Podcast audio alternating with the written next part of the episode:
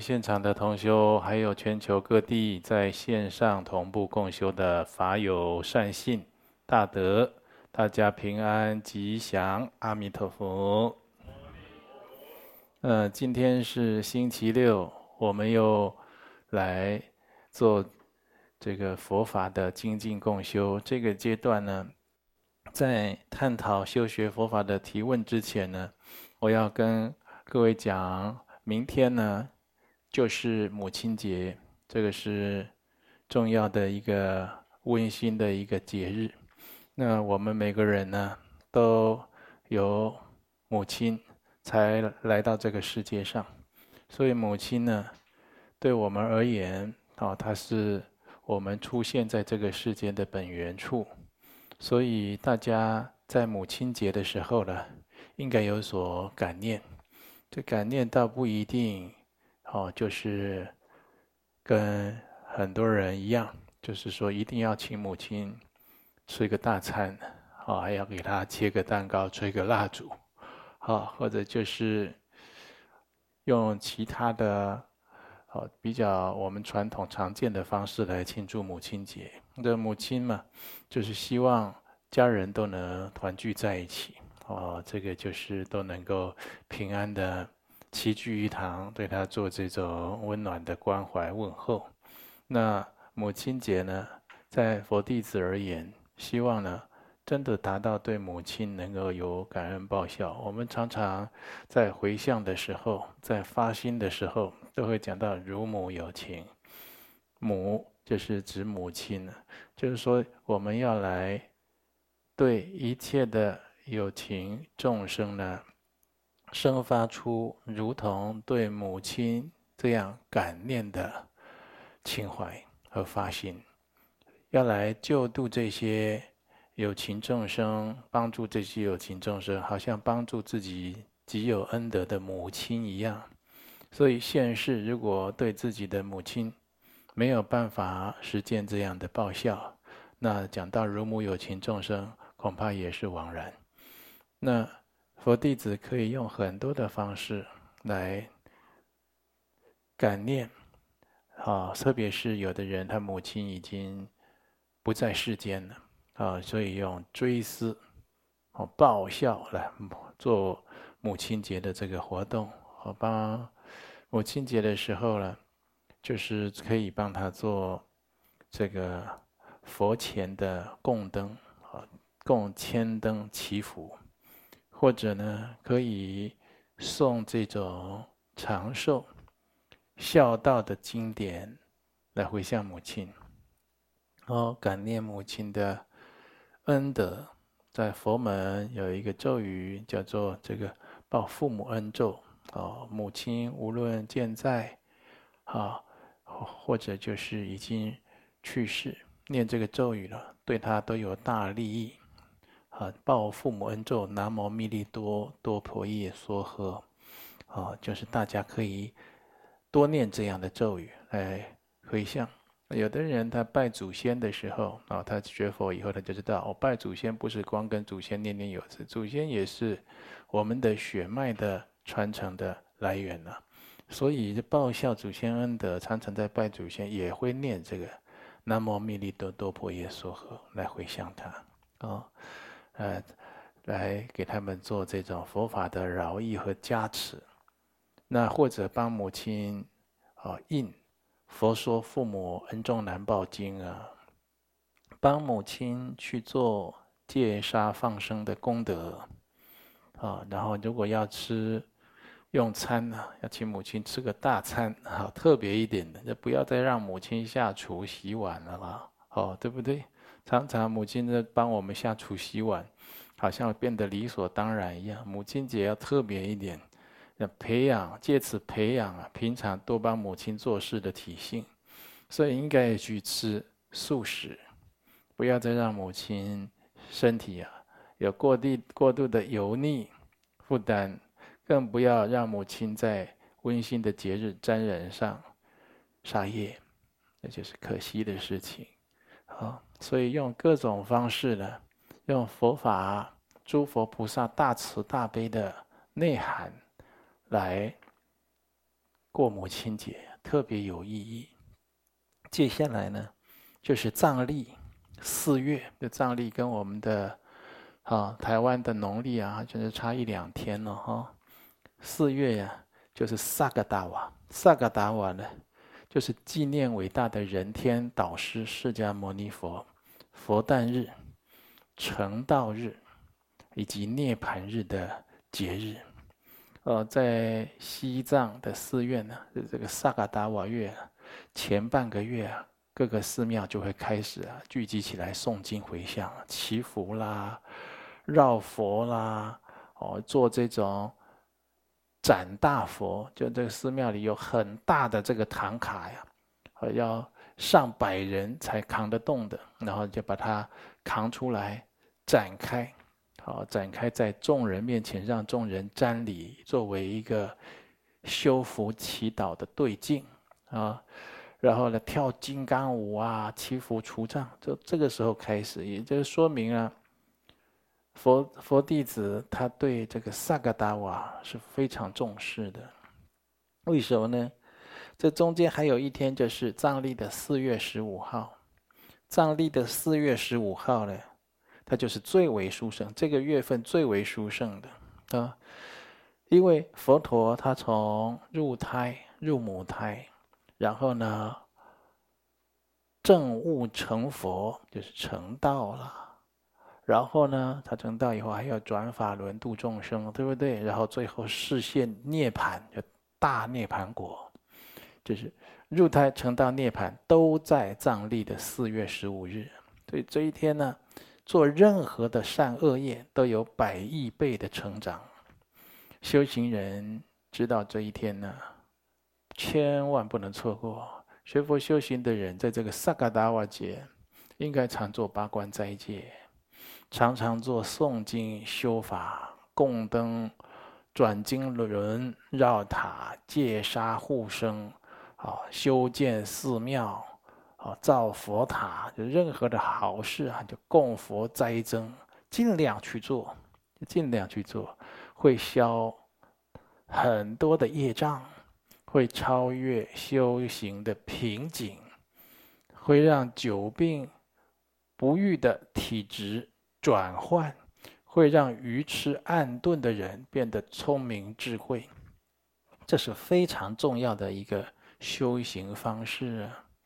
呃，我们在佛门讲的很多的修行方式，人家人家都不懂。你比如说，以前我们讲，我们应该去朝圣，对不对？当然现在，啊，佛教的圣地在印度，印度有疫情，这个时候去朝朝圣，别说朝圣了，光出国都危险了。啊，我是拿这个修行方式来举例。你再说这个佛教正佛教的圣地。啊，除了这个印度之外，还有很多的地方啊，中国啦，还有很多的尼泊尔啦、西藏啦，都有这样的地方，或莲花生大师的啊闭关的圣地，莲师长寿洞啦等等这些地方，或者是不丹这些圣地呀，这朝圣它还是很大的功德的。以前这个弥勒日巴尊者呢，他他曾经遇到一个空行母。两个空两个人见面了以后，看着看出对方啊是有修证的人，那看谁的比较有修行，啊，那看谁的禅定功夫深。两个人站在这个芦苇草上，站在那边，说谁先动了，谁就输了。哦，经过很久时间，两个人都如如不动啊。哦，这个禅定功深。后来弥勒日巴尊者抖了一下，动了一下，他输了。为什么呢？那这空行母跟他讲，你的禅定功夫很好。但是你还差一点，你没有朝圣的功德，我有修朝圣，啊，你看就差，你有一个人成就道业，要万德都庄严圆满，这个也修，那个也修，这个也行，那个也行，最后来成就无上正等正觉。他不是只有爱修这个就修这个，爱念这个念这个。有的人还会说：“哎，我比较不喜欢放生哦，我比较喜欢去捐孤儿院、养老院祭品哦。”不要再选了啦！那诸佛菩萨圣贤流传下来这些正法，没有叫我们这样有分别心来取舍。只要能真实利益有情众生的，你都应该抱以极清净的动机，还有不求回报的心去做。尤其现在抑郁症的、忧郁症的人这么多，对不对？你看那忧郁症的人，如果你的心思一直放在自己得失利害，哎呀，你怎么看待我呀？你是不是看不起我啊？你是不是喜欢他不喜欢我呀？你是不是孤立我？你是不是冷落我呀？你如果都一直看待这些，那你就很难好了，而且你会强化自己自私的个性。如果你一直去做这些善事，去去救这些像我们抢救海狸的妈妈，做这些生灵，然后在吃大闸蟹的季节，怎么样去帮这个大闸蟹？哦，劝人家呀，多戒杀护生，不要做这些事，不要杀，不要吃众生肉。怎么样去建寺，帮出家人看病？怎么样去造塔？怎么样去这这？你家附近有一个转弯路啊，常常有人摔车，怎么样把它扫干净，把那个破洞啊修补好，或通报啊，好公家机关赶快来修补，不要再继续造成车祸。做这些事，你整天都想这个啊。或者更发心学佛的人，他有四摄六度来利益有情，一直在想有情众生啊，他现在需要什么？他现在需要怎么样的帮助？我还能做什么？我还能付出？纵使啊，这菩萨在利益众生的时候，也有很忧苦的时候，对不对？他就想，我就想不到办法，不够聪明，或者就是说没有人帮助，或者自己的资财力量都不够。或者是想帮助这个众生，这个众生还冤枉他、误会他，或者他做这个事情没做成，还是有忧苦的时候。但是这些菩萨受这些忧苦，没有听过有忧郁症的。为什么？因为他发自内心的去爱每一个人，去想帮助每一个人，他的心灵只有越来的越滋养，越有光明的力量。他跟法界同一体性，越来越靠近佛。终于会成佛，所以越一直看自己，你太有我，太执着我自己，我的想法、我的感受、我的立场、我的面子、我的名声，你太执着这些的，你就非常的痛苦。然后你已经有忧郁症，就知道你过去有我刚才讲的这些负面现象，过去生就有，带到这一世来，这一世你如果还不改，那你会更强化自己负面的这些状态，那你将来苦就会很多，因为把这心转。转向正法，我们在大圆满的时候有念诵到：愿转心念向法，莲师之。莲师代表我们的根本上师啊！好，愿转我的心念转转向正法。转向正法呢，就是要有出离心，要有菩提心，要有空正见。好，如果你有这样出离六道轮回的这种心，然后再发这种慈悲利益众生。啊，为利众生，自己要成就佛道的菩提心，哦，或者就是你用这种真实的禅定、空性的智慧啊，来摄持眼前的一切的对境，那你将来的境界就是越来越殊胜，你会越来越靠近佛走的道路。不然的话，纵使你没有发出这样的哦，这样的真正的菩提心。或者是以这种空正见来摄持，你自己啊，不管做什么事啊，都觉得好像是事倍功半了，我自己打了折扣了。所以不要再自私。我觉得你一直看自己呀、一直强调自己有什么感受，别人有没有亏待我，那就是一种自私，那样私我心，这样私我的那种习气太重，就是无意啊。增加自己许多的痛苦，借由萨嘎达瓦月，赶快去做很多的功德善事，啊，赶快去超越自己修行的瓶颈，百亿倍的功德啊！我们平常不是供养一盏灯，这时候等于供养百亿盏灯在佛前啊！要做这样的观想和回向，所以大家应该把握这样的因缘。好，我们来探讨修学佛法的问题。来。尊贵上师，阿弥陀佛。阿弥陀佛。从五月十一日开始，就是藏传佛教的萨嘎达瓦月，而五月十一日和六月十日更是神变日，释迦牟尼佛节日，善恶增长九亿倍。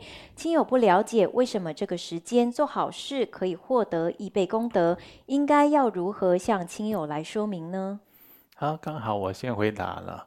刚才我讲了，刚好可以回答这一题。我们亲戚朋友不了解，可以给他用这个视频，用短讯，啊，或者跟他喝茶、跟他吃饭的时候跟他说：“我跟你讲，只要是众生啊，都有苦，要么他头痛，要么脖子痛，要么脚痛、腰痛，要么胃痛，要么吃不好，要么不好睡，要么身体健壮如牛，心灵痛苦。”要 吧身体健壮如牛，心灵快乐，但是穷得要命。众生都有苦，你跟他说你这苦啊，必有苦因。众生有苦，必有前因呢。你治苦的前因呢，导致痛苦的前因怎么来呢？就是你过去造作的诸多不善啊，现前感报了。好，所以你现在要多做善业。你可以劝他，比如说他常常有这个偏头痛的问题啊，看医生啦，吃药啊，每天吃止痛药，这事也很伤身体啊。那你要不要就是萨嘎达瓦月的时候去发愿做放生啊？把这萨嘎达瓦月放生通通回向，当然大原则回向一切如母有情嘛，有这样的菩提心是很好，用菩提心来摄持升起回向，这是很好。但一般的人初学哪有办法这样？你就是说那希望回向啊。头痛的夜因，头痛的元亲债主，他他他会感谢你。有很多就常年吃不好、弄不好的，一下就好的；有的是慢慢的好，先减轻，减轻你要给他鼓励，啊，两次、三次就好了。因为我们做善事不会只做一次，你吃饭也不会只吃一碗啊，对吧？你今天吃了，早上吃了，周五还吃，周六吃了，晚上还吃，今天吃，明天还吃呢，是不是？那你说做功德善是做一件呢？啊，做一件就要好。那我跟你讲，那在各个国家现在抢的不是去抢疫苗，抢着做功德。为啥？做功德通做一次通通好。那个那这这大家都抢着要做功德，所以这法界啊，有它的因果定律。你有多少的业，你要造多少的功德善业，好来去回向。来去减轻，来去拨转啊，甚至来抵消啊。抵消是指的，你就说善恶业不能相抵，怎么抵消？那个有的是冤亲债主所报啊，说你过去打他的头啊，打一年，他先让你头痛了，那你跟他谈嘛，我印一百本佛经给你，能不能抵消？他说 OK 了，菩萨做主了，那不就抵消了？抵消是这个意思。哦，他愿意就好了。他就说：“那我也不打你头了啊，我得到这个印经功德一百版，很好哦，超过了，那这个事就圆满了嘛。”哦，那当然有的是有冤亲债主所报的问题，有的是业障的问题，有的是自己啊业障啊，他就是你比如说过去你常常杀生，哦，有冤亲债主被你杀的这些人来所报叫冤亲债主，这些众生所报叫冤亲债主，冤亲债主超见了以后。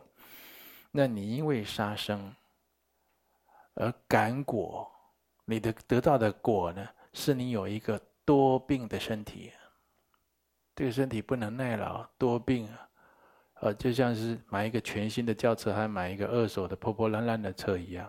那你的身体就像后者，常常有这个问题，啊，这业障，啊，你的你自己的业报，啊，你受的这个业报身，那有没有办法修补？还可以的，二手车好好的补强一下，可以可以开好几十年的。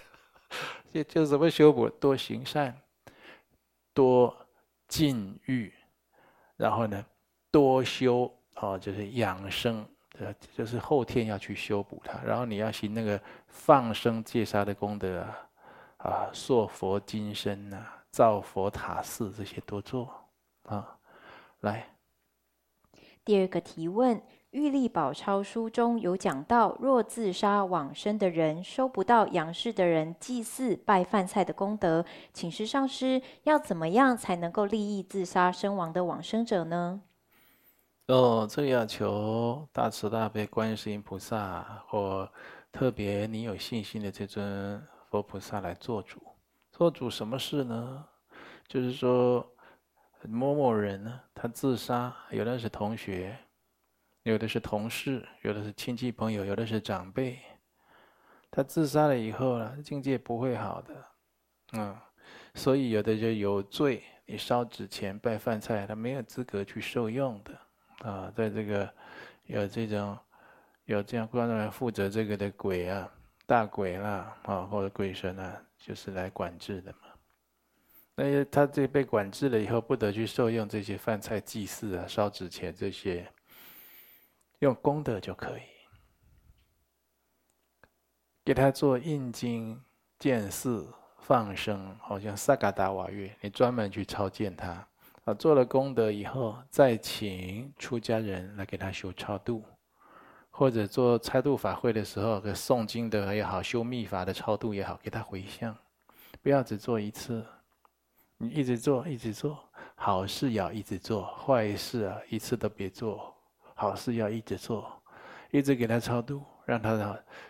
我跟你讲，功德通三界，你就算天神也没有办法挡得住功德的回向，天神都需要功德回向，对不对？所以你给他做功德，可以消他很多的罪业，可以改变他的境界和现况。有的做没几次，他就来感谢你了。哦，好，来。第三个提问：对于学生来说，考试是非常重要的事情，有些考试甚至会决定未来的发展。请示尊贵上师，有什么禁忌是考前要避免的？以及在读书的时候常觉昏沉、静不下心、读不下书，有什么方法可以改善呢？考试前静不下来、读不下书，就说明啊，有障碍、有业障。这业障有的是自己的。自己有冤亲债主，啊、自己小，你不要看当学生，当学生，我当学生的时候业很重的，为什么呢？因为小朋友的时候住在田边，抓青蛙、挖蚯蚓、钓鱼，做很多，我到现在都很忏悔。为什么呢？做这些事情啊，常常都会，你都跑不掉的。你做的事情，人家都来，都来跟你要债的，你都要付出。所以我现在就是都是在戒杀放生。都是在弥补前业，所以他这里有业障，他都没有办法好好读书，心静不下来，或心静下来想到一些恐怖的啦、情欲的啦，或者这些负面的啊，同学欺负他，老师看不起他，这都是会这样子。那有这样的业障，再来呢是他，我刚才讲的是他自身的，再来我讲的是他他的父母亲、他的长辈或他的祖先的。这祖先有杀业，祖先有淫业，祖先造了不好的恶业，有害过人，哦，这些祸延子孙，这子孙读不了书，他不能安静的读书，所以怎么样？就是赶快忏悔，哦，就是家人呢、啊、要养成每天诵这个八十八佛忏悔文。或者诵经求忏悔的习惯，全家一起共修好，设个家庭佛堂，全家一起共修，或者自己家人不念，你自己念，多忏悔。你说这个这小孩要考试了，你这家有没有什么要特别注意的呢？要这个要联考了，影响他的考运，呃，那个准考证，很多人就放在这个文昌帝君的供桌前，希望文昌帝君加持保佑。那就证明大家很在乎功名嘛，考试结果。那家长要是会做的呢？这个小孩现在要考试了，哦，我给他去印印佛经，印三百本，印一千本，把这个功德在佛前求，要回向我的小孩某某某在某次的考试能够及格或者能够考取，要给他求。这就父母亲呢，给小孩铺路。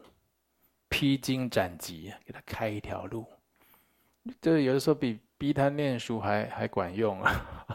凶他骂他不一定有用，你给他做这功德很有用。或者平常就要常做了。我最近临考试了，快要考试了呢，不要再去做那种错误决定，就是说，哎，我们去我们去吃什么鲜鱼大餐好不好？好，大家去买个十条八条的鱼。你不要再做这种错事，大家吃素都好了，啊，或者不要再去说就是要去跟人家赌博，很多人家里设一个小赌场，这样有没有？你说是设赌场，我也也没有杀人放火，那这赌场也不行，当然不行！你就去看，去你家赌，几个家庭的成员在那里丧失自己的正念，沉沦在投机取巧的欲望之中了。你这害很多家庭，害很多人啊！你这设赌场的时候，就算你一时赢钱，你静下来看看，你你自己呀，很多病。家里很多问题会出那没有出息的人，小孩不好读书，一时看到钱，最后钱都看不到。这种事是不能做的，哦，不要再去做这个事情啊！或者呢，那当然有人说，我们家开赌场，我们还有一个人考得很好的，呃，没错，那个人就是特别有福气的人，但是他也一定被你打折了。被你造的这些恶业给打了折扣了，那就因为他福气很大，你看起来表面很好，其实他的功名、他的福报不止于此。啊，那被你打了折了，你还洋洋得意，这就是众生的愚痴无明，但是没有这种三世的眼光啊，说或者这个尤其啊，讲到公民，对这个男女情欲、淫欲，就犯这种邪淫的事情啊。这长辈啊，祖上如果有这个事情，哦，哦，嫖娼，男女都一样，或者是就是邪淫呐，邪淫它包包括的范围这些事情，然后或者有做这色情行业，那你这小孩要考试，如果你平常有去嫖娼、嫖妓的习惯，你那时候可以该忏悔要停了，不要再继续了。或者这个小朋友呢，自己学生，自己是学生，自己要考试，不要再上网看那些爱情的啦，什么韩剧啦，哦，看那些自己爱看的那种情欲的画面呢。你最近要考试，别再看这个了，你就等着名落孙山，你就继续看，是不是？那个是最早倒霉啊，这很容易把自己运气弄低，就是这个东西。哦，所以你可以接那个。看一个电影，啊，明天要大考了，对不对？有一个人他很想考第一名，心很坏，就拿很多的色情杂志在学生宿舍门下一到处塞一本，最后自己考第一名。啊，当然这是为什么？因为大家都看色情杂志，考试都失常了。但这是一个错误的事情了。也许现在考第一名，他以后就有就有他的报应了。也就是说，这个东西让人丧失正念。丧失心心智很厉害的，这个要去避。自己看自己道德有亏，会影响家人，影响子女，你就多忏悔，多弥补。哦，你看这小孩子，越靠近考试的时间，怎么越心神不宁啊？越乱发脾气啊？越睡不好，这些就是征兆，你就知道要给他修补了。哦，动不动头痛，动不动发烧，动不动想吐，动不动但要躺一下，躺半天起不来。你就知道那有业障，看的这就叫征兆了，啊，或者有什么噩梦了，啊，啊，你说这那个都不是都是小小孩子开要考试太紧张的反应，那比如讲小孩怎么不是也紧张，也怎么没这反应？有的就小太紧张，肚子痛，有的冒冷汗，有的就突然就奇奇怪怪的什么理由？总而言之就是要障碍他，啊，这个家长要给小朋友除障啊，来还有呢。第四个问题，曾经听闻上师开示过，智慧和聪明不同，应该要求开智慧，而不是求聪明。请示上师，这是为什么呢？许多妈妈怀孕时都会求自己的小孩能够聪明有脑袋，应该如何求愿才正确呢？聪明有头脑啊，聪明有脑袋，没脑袋还得了？这个聪明在佛门。他不一定，他有的时候不是一个好名词，啊，因为有有有俗话就是说，要做有智慧的人，不要做聪明的人。因为如果聪明呢，他随着这个世俗的五欲六尘走，或随着自己的欲望烦恼心走。聪明的人常常做出损人利己的事情，或者是损人不利己的事情，又或者是他太过聪明，他做的是他危害很多的。人群设计的事情，因为他觉得他在他要这样做，他要凸显他的聪明，他觉得他这样有好处，所以在佛门，聪明不是一个有的有的时候不是一个好名词，他反而在形容，嗯，这个就是他的这种聪明智慧啊，不是很圆满啊。你看在佛门有讲的识智辩聪。也就这个人聪明哦，他的思辨就是很敏捷。然后呢，但是他再怎么样的会读书，再怎么样的反应快，再怎么样有头脑，他也只能弄一弄世间的这些东西。哦，你要他去读书考试，有个功名，找个工作，有车子开，穿衣吃饭，他做得到。哦，甚至还超过人很多。但是最高境界不过如此，啊，以这就近眼光而言呢，他这个不是真的上智之人啊，他就是有这样的聪明才智。那真正在佛门讲的智慧呢，他能够观察、洞悉真理，而能够学习真理，比如说是佛法，佛法是最圆满的真理。他去学习这个真理以后呢，他跟真理相应。这种上智之人呢，那不是世俗的聪明人可以相提并论的。所以你看，像这些圣者，这些圣者呢，很少人有人用聪明去形容他的，对不对？那聪明他的状态的那种境界，他的状态就是相当有限的啊。当然，聪明比愚钝好一些了。啊，做一些这世间法的事情啊，还比较有优势。那聪明当然也是一种福报的显现，但是要知道它不是相当的究竟圆满。我们人生在世啊，要能够经由佛法的真理，开发自己无穷广大圆满的智慧，那才是不虚此生了哈。